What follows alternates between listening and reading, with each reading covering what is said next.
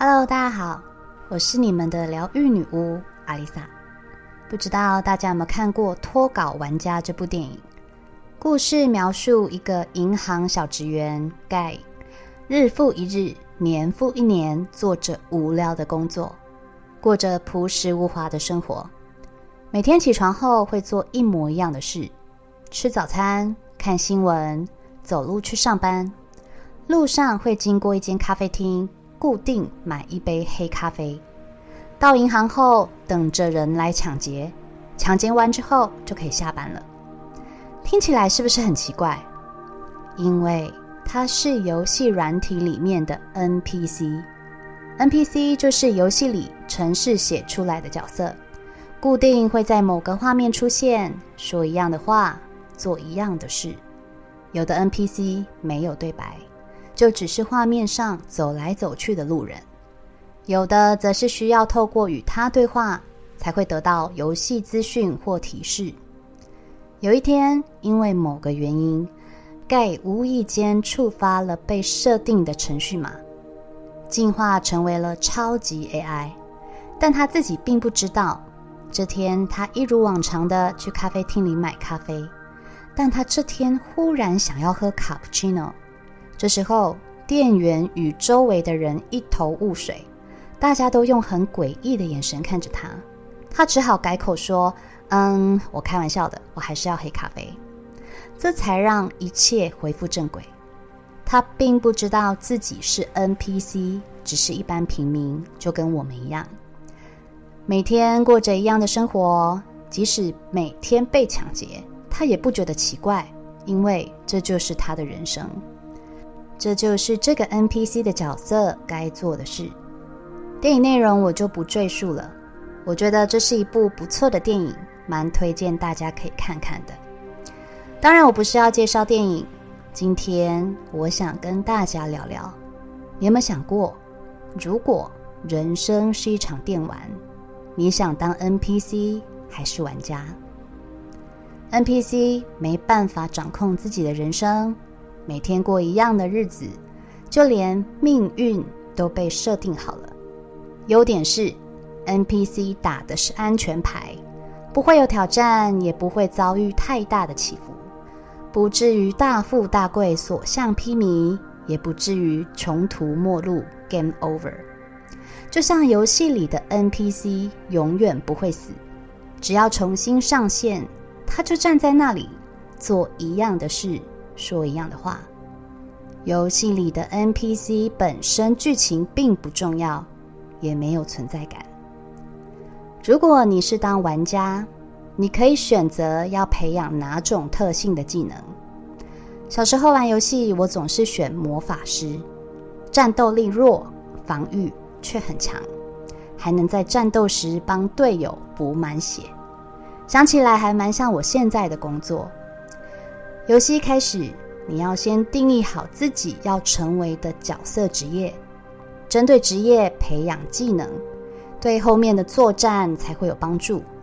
总不能选的是魔法师，却总是花时间培养战斗技能，再怎么练，永远都打不过原本一开始就设定是战士的角色。你可以决定今天要去攻哪座城，决定要解什么任务。要用什么方式赚钱买配备？打胜仗会增加你的经验值，打挂了只好归零重来。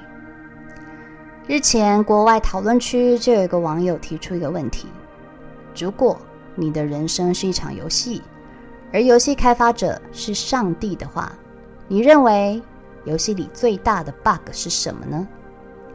这个问题引发了大批网友讨论。有人说，点错初级技能就无法重置，没有新手教学，不能选择出生地，很多人刚开始玩就一堆神装，日常任务多，奖励太少。这边指的就是工作，游戏太重氪金，很多地方不氪就不能过关，没有重生系统，或是我已经玩了四十五年。仍然不知道主线任务是什么。有没有觉得原来人生就跟电玩没什么两样啊？跟游戏不同的是，我们一出生就被设定好角色、性别、容貌，出生在哪个家庭、家庭状况与成员。有人一出生神级装备，有人则只有基本配备。每个人的起跑点一开始就不同，但是游戏开始后。每个人就会接到大大小小不同的任务：初级学走路、学说话、上课学习知识；中级进入社会后学习人情世故、累积工作经验；高级一边要工作累积财富，一边要开始打怪，打同事怪、小人怪、BOSS 怪。很多时候。我们不会一次就闯关成功，遇到难的关卡还要死好多次才有可能破得了关。因为每一次的失败，你会更知道哪里有障碍，哪里需要加把劲助跑、跳跃，哪里要蹲低躲避敌人的扫射。当你破关，迎接着你的就是一堆奖励品跟提高的经验值。难度越高，奖赏就越大。我们明明其实就是玩家，只是没有勇气承担失败与舆论。很多时候选择当一个 NPC，按部就班的照着被设定好的套路，过着毫无挑战、毫无乐趣可言的人生，跳脱不出被输入的城市码。看着别人一路过关斩将，才怨气自己怎么那么命苦。如果早点认清自己是玩家，也许今天过关斩将的人就是自己了。一个不开心的工作环境，因为稳定，因为没有勇气跨出去尝试新工作，只好将就苦撑着下去。因为孩子都生了，伴侣再怎么糟糕。也只能睁一只眼闭一只眼，祈祷对方有天能改变。因为家人情绪勒索，想想再怎么样也是自家人，不伸出援手，不照着做，是不是太不近人情了？于是我们成了无限轮回的 NPC。在《脱稿玩家》这部电影中，男主角 NPC 盖。就是因为触发了一个事件，忽然某个城市码被启动，也可以被我们解读为觉醒。当他意识到这个世界原来有这么多有趣的事情，试着想要改变既定行为模式时，周遭的人都会保持着怀疑的态度，觉得他是异类。甚至当他每天的黑咖啡变成 cappuccino。旁边的警察都掏出枪，连咖啡厅外的坦克炮筒都已经对准他。这不也跟我们一样吗？忽然有天，当你对灵性充满疑问，为什么我要来到这个世界上？我是谁？我的使命是什么？忽然，你会急着想要找到答案。你会慢慢了解宇宙的运作。你会对未来不再那么焦虑，懂得舍弃那些对你没帮助的东西，认真的活在当下，更无畏惧的去追求自己想要的人生。这时候，身边的人会觉得你变了。也许有些人说你变自私了，变得不再像以前一样好相处、好说话。的确，你是变了。